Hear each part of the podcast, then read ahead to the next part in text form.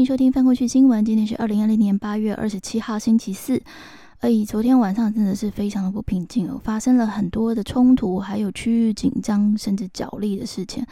那我们首先要来看的就是美国的部分了。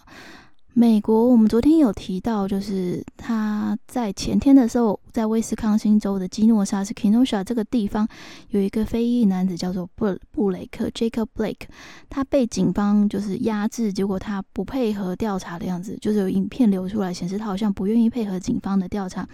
结果被警察从后背后开了七枪哦。那这件事情，因为他是。因为第一个，他首先他是黑人嘛，那第二个就是说，他当时警察是对着他背后，然后似乎他手上是没有枪支之类的武器，他的车上还有他的三个小孩，所以这件事情引发了就是非常大的争议。截至昨天晚上为止，当地已经进入连续三天的动乱。那也有人拿出了枪支，所以根据警方表示，已经造成两死一伤。威斯康星州的州长艾弗斯 （Tony Evers） 他稍稍早前也宣布说，当地进入紧急状态。那也已经向这个联邦球员，所以美国总统 Donald Trump 川普就说，他会派这个国民兵前往 Kenosha 这个地方来控制秩序哦。除了 Kenosha 之外呢，在波特兰 （Portland） 跟路易维尔 （Louisville） 这两个地方，昨天晚上也都分别发生了反种族歧视抗争与警方之间的冲突。然后今天早上呢，在 MLB 跟 NBA 都有球队似乎以停赛的方式作为对这件事情的抗议，所以 NBA 官方已经宣布，今天原定的三场比赛通通都要延赛。那其实昨天我也有提到，就是除了这个影片拍到的这个部分之外呢，其实还有一些疑点有待这个进一步的调查。比如说，这个影片没有拍到的是前段的事情，就是警察其实在之前就已经压制了 Blake，但是 Blake 有反抗的动作之后才起来走向他的车子的。那另外就是疑似也有人听到，就是影片中有人喊 “drop the knife”，就是叫 Blake 拿放掉手上。丢掉手上的刀子，不要拿那个刀子。所以，也许 Blake 他手上其实是有武器的，只是从影片看不出来。那另外还有一点就是，Blake 他本身虽然好像还没有发现有前科，但是他的确是有这个被法庭起诉以家暴、使用暴力的这个罪名啊。所以，对警方来说，他不是他不是一个完全没有风险的嫌犯，所以他当然会比较高度警觉的去处理这个状况，加上。这个暴乱的已经就是双方黑白种族之间的这个紧张的态势已经持续了好几个月了，因为双方都处在高压下，所以基本上他们的反应都不能以平常态论了。警察方面会觉得自己危机四伏啊，出去办案可能随时都会遇到反抗。那警这个黑人这边则是已经不再相信这个警察的公信力，他认为他随时有可能遇到黑警。那我觉得他们的反应都不能以我们现在以。这种键盘的方式来理性的评论的，嗯，刚刚这个是我个人的一点看法啦。那以下我们回归客观的新闻报道。那么接下来有很多条是跟这个中美之间有关系的消息哦。亲中国解放军的消息人士透露说，中国在二十六号上午朝南海发射了两枚飞弹，其中一枚是东风二十一 D 航母杀手这个反舰飞弹，是从浙江发射的。那么另外一枚呢是东风二六 B 飞弹，是从青海发射的。它两枚飞弹都是朝向那个海南省与西沙群岛之间的海域。目前中国方面在二十四号到二十九号之间，在这个海南岛的东南部海域进行军事训练活动。这两枚飞弹这个落地落海的地点呢，就是在它的演习禁航区之内。那据了解，这一次的这个发射飞弹的目的是要强化中国拒绝其他势力进入南海的能力，并借此对美国释出明确的警告。之前在二十五号的时候，中国就抗议有一架美国的 U2 高空侦察机擅闯这个解放军北部的战区实弹演习禁飞区，并且中方严厉的要求中国美国要停立刻停止挑衅。虽然中国发射飞弹意在警告美国，不过他们在南海的军事演习已经引起了越南的抗议哦。中国已经在两个月内二度在这个南海争议海域进行军事演习，上一次是在七月上旬的时候。然后当时呢，也引来了越南跟菲律宾的批评。那这一次呢，越南外交部发言人就发表了声明，说中国接连在这个军事西沙群岛附近军事演习，已经侵犯了越南的主权。因为越南认为军西沙群岛是属于他们的。因为现在越南刚好是东南亚国家国协，简称东协的这个轮值主席哦，所以东协已经跟中国针对这个南法南海各方行为准则进行很久的谈判了。那所以现在越南外交部就批评说，中国的军事演习呢，会导致这个南海各方行为准则的谈判更加趋于复杂。同样针对中国在南海的军事行动，美国方面准备制裁二十四家中国企业。美国商务部昨天宣布，要在出口管制实体清单中增加二十四家中国国有企业，包括中国交通建设公司等相关的子公司在内。那这些理由是，这些企业有协助中国军队在南海建造以及军事化人造岛屿的行为哦。那这个美国国务院也宣布，这些相关的人士还有他们的直系亲属都不准入境美国。美国商务部昨天还发了另外一个公告，征询各方对于是否要扩大这个出口限制，防止半导体生产设备还有相关的软体工具、镭射感测器等重要技术被中国取得。那这个公告会开放六十天的时间，预料可能会有很多相关的产业就是高度的注目哦。另外，美国官方最近也加强施压，要求在美国上市中的中国公司要提交稽核工作报告。如果不配合的话呢，可能会透过法规哦，迫使这个阿里巴巴控股集团及百度等企业下市。这个联合稽核的争议啊，其实从二零一七年一直持续到现在，而且还在不断的恶化。那中国方面呢，证监会的副主席方星海在昨天受访的时候说，中国有诚意要化解快递问题上的僵局。那本月初，中国证监会提交了一份新的提案，是允许美国可以挑选任何中国国营企业再一次这个试行稽核，但是基于国家安全考量，中国中国仍然坚持要调整一些部分的资讯。其实去年九月的时候，方星海就亲自访美来，想要解决这个问题，但结果是吃了美方的闭门羹。大家还记得，就是七月的时候，美国跟中国都分别关闭驻地领事馆了，然后外交情势升高。这个大动作，根据这个《华尔街日报》报道，可能背后是因为中国领事馆在协助这些有军方背景的学者来搜集科学研究的情报资料跟躲避调查。根据这个《华尔街日报》的报道，美国国务院在要求中国大使休斯顿总领事馆关闭的时候，其实还有伴随另外一项没有曝光的命令，那就是要求要撤走所有在美国有中国军方背景的学者。这是因为这个川普政府越来越担心，就是中国外交人员可能会协助这些有军方背景的研究人员从美国大学收集最先进的科学研究资料。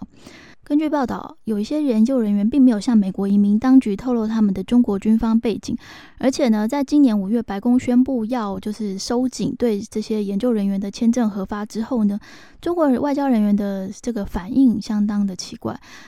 比如，中国官方开始撤离一些遭到这个美国联邦调查局 FBI 约谈的学者，并且指示他们该如何应对，例如要删除或者是重置他们所有的电子装置，还有不要完全诚实的揭露他们在美国境内的活动。六月以来，FBI 已经约谈了差不多五十多位被认为可能有中国军方背景的研究学者。那中国方面的反应呢，让这个美方认为哦，可能这这一次的这个情报搜寻的行动规模，可能比过去以往知道的还要更加的严重。另外，美国国务院也批评这个香港的汇丰银行是在配合中国当局打压香港的民主派，因为之前有消息传出说，香港的一传媒集团高层发现他们的公司账户没事，但是个人在这个汇丰银行的账户都被冻结了，包括黎智英本人跟他的左右手 Mark Simon。另外，又有两名香港的民主党立法会议员被捕哦。香港警方在二十六号上午以涉及反政府示威活动的这个名义逮捕了十六个人，其中也包括立法会民主党议员林卓廷与许志峰。指责他们就是涉及去年六七月六日因这个攻击屯门警署以及元朗七二一事件。这元朗七二一事件是在去年七月二十一号的时候，有大批的反送中运动支持者穿着黑衣到元朗集会，那期间跟身着白衣的人在这个西铁元朗站发生了激烈的冲突。那林卓廷在过程中拍摄了这个白衣人攻击黑衣人的影片呢。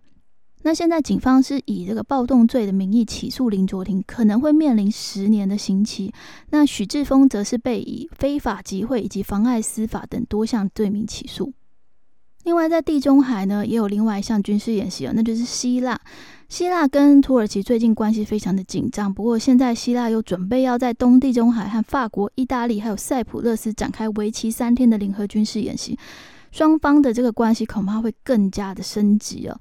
因为呃，他们的争端主要就是在这个东地中海的天然气资源。整个事件的导火线呢，是土耳其在八月十号的时候派了探勘船跟这个军舰陪同前往地中海东部的希腊小岛外海，就引发了希腊方面的不满呢。那前天的时候，土耳其已经先示出了善意，准备在没有就是附带条件的情况下跟希腊进行和谈。那么接下来，欧盟 EU 准备在二十七号跟二十八号的时候，在德国柏林举行外交部长的非正式会议，预料希腊会在会上对这个欧盟施压，要求要对土耳其实施严厉的制裁。不过，欧盟方面是希望避免激怒这个土耳其的总统埃尔段 （Recep Tayyip Erdogan）。那德国外交部长马斯 （Heiko Maas） 已经准备要在两方之间就是当。合适了，希望可以让这个谈判就是顺利的进行。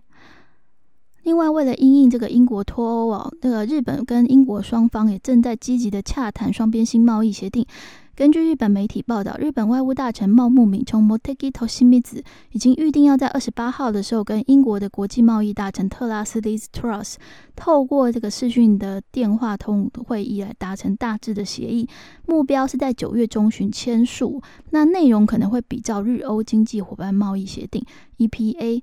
日本方面是希望透过这个贸易协定，确保让英国脱欧对日本企业造成的影响减至最低。而对英国来说，这个是脱欧之后首度跟其他主要国家达成的贸易协定，也有助于英国跟其他国家的谈判。所以双方态度都非常的积极，希望这个新的贸易协定可以在明年一月一号上路。